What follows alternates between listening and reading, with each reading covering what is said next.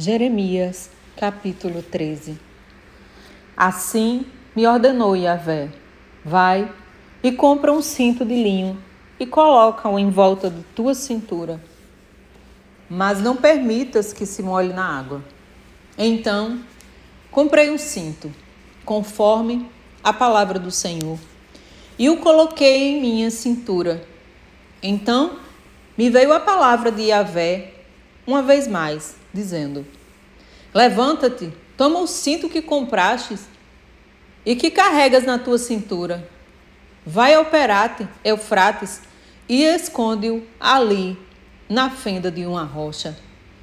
Parti em direção ao Eufrates e o escondi ali, como Yahvé havia me orientado.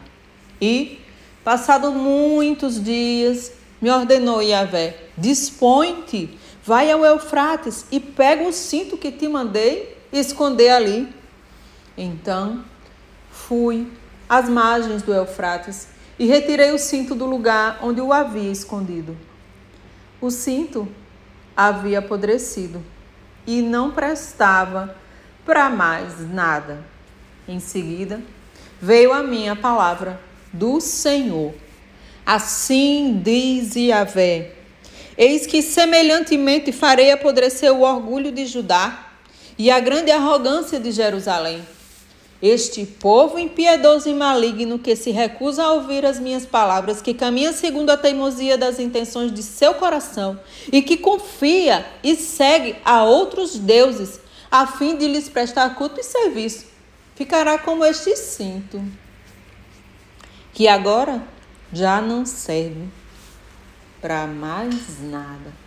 Pois, assim como o cinto se apega à cintura do homem, assim eu fiz com que toda a casa de Israel e toda a casa de Judá se apegasse a mim, declara o Senhor, a fim de que se constituíssem no meu povo para meu renome, glória, honra e louvor. Todavia, eles preferiram não me dar ouvidos, afirma o Senhor. Portanto, tu lhes comunicarás esta palavra. Assim diz o Senhor Deus de Israel: toda vasilha de couro própria para guardar vinho deverá ser cheia. E se o povo te contestar dizendo: será que não sabemos nós muito bem que toda vasilha de couro como esta deve ser cheia com vinho? Então, tu lhes profetizarás: Assim diz o Senhor: Eis que eu farei que todos os habitantes desta terra fiquem embriagados, até mesmo os reis que se assentam sobre o trono de Davi, os sacerdotes, os profetas e todos os habitantes de Jerusalém. Eu mesmo os despedaçarei, colocando uns contra os outros, tanto os pais como os filhos, alerta Yahvé. Nem a impiedade, nem a misericórdia, nem a compaixão me impedirão de destruí-los. Sendo assim, escutai e prestai atenção.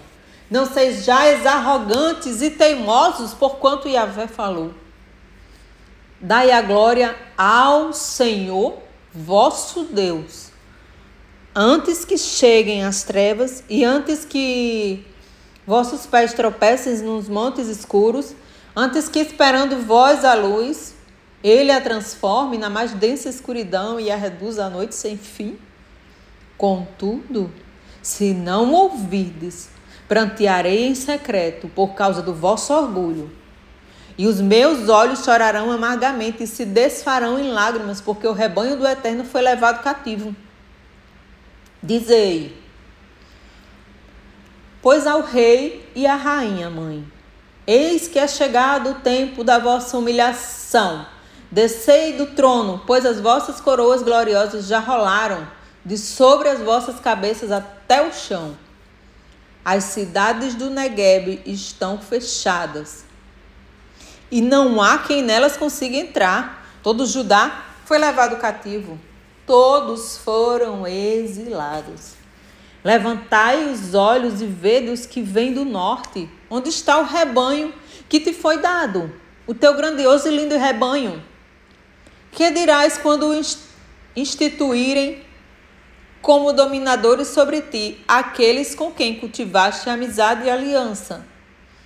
Não terás dores como as de uma mulher em trabalho de parto? Se disseres no coração, porque toda esta calamidade, porque toda esta calamidade se abateu sobre nós. Ora, saibas que foi por causa dos teus muitos e graves pecados que as tuas vestes foram levantadas e foste violentada.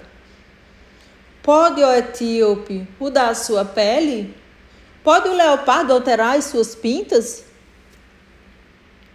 Assim também podereis vós fazer o bem, estando tão habituados à prática do mal? Por isso, eu os espalharei como uma palha. Por isso, eu os espalharei como uma palha, levada pelo vento do deserto. Esta é a tua sorte, a porção que determinei para ti. Assegura o Senhor. Porquanto te esqueceste de mim, me abandonaste e confiaste em mentiras, de igual modo, levantarei as tuas roupas sobre o teu rosto e as tuas vergonhas serão todas expostas. Eis que tenho observado os teus atos abomináveis, teus muitos adultérios, os teus relinchos sensuais, toda a, sua, toda a tua prostituição absolutamente sem pudor sobre as colinas e nos campos. Ai de ti, ó Jerusalém, até quando continuarás desse jeito impura?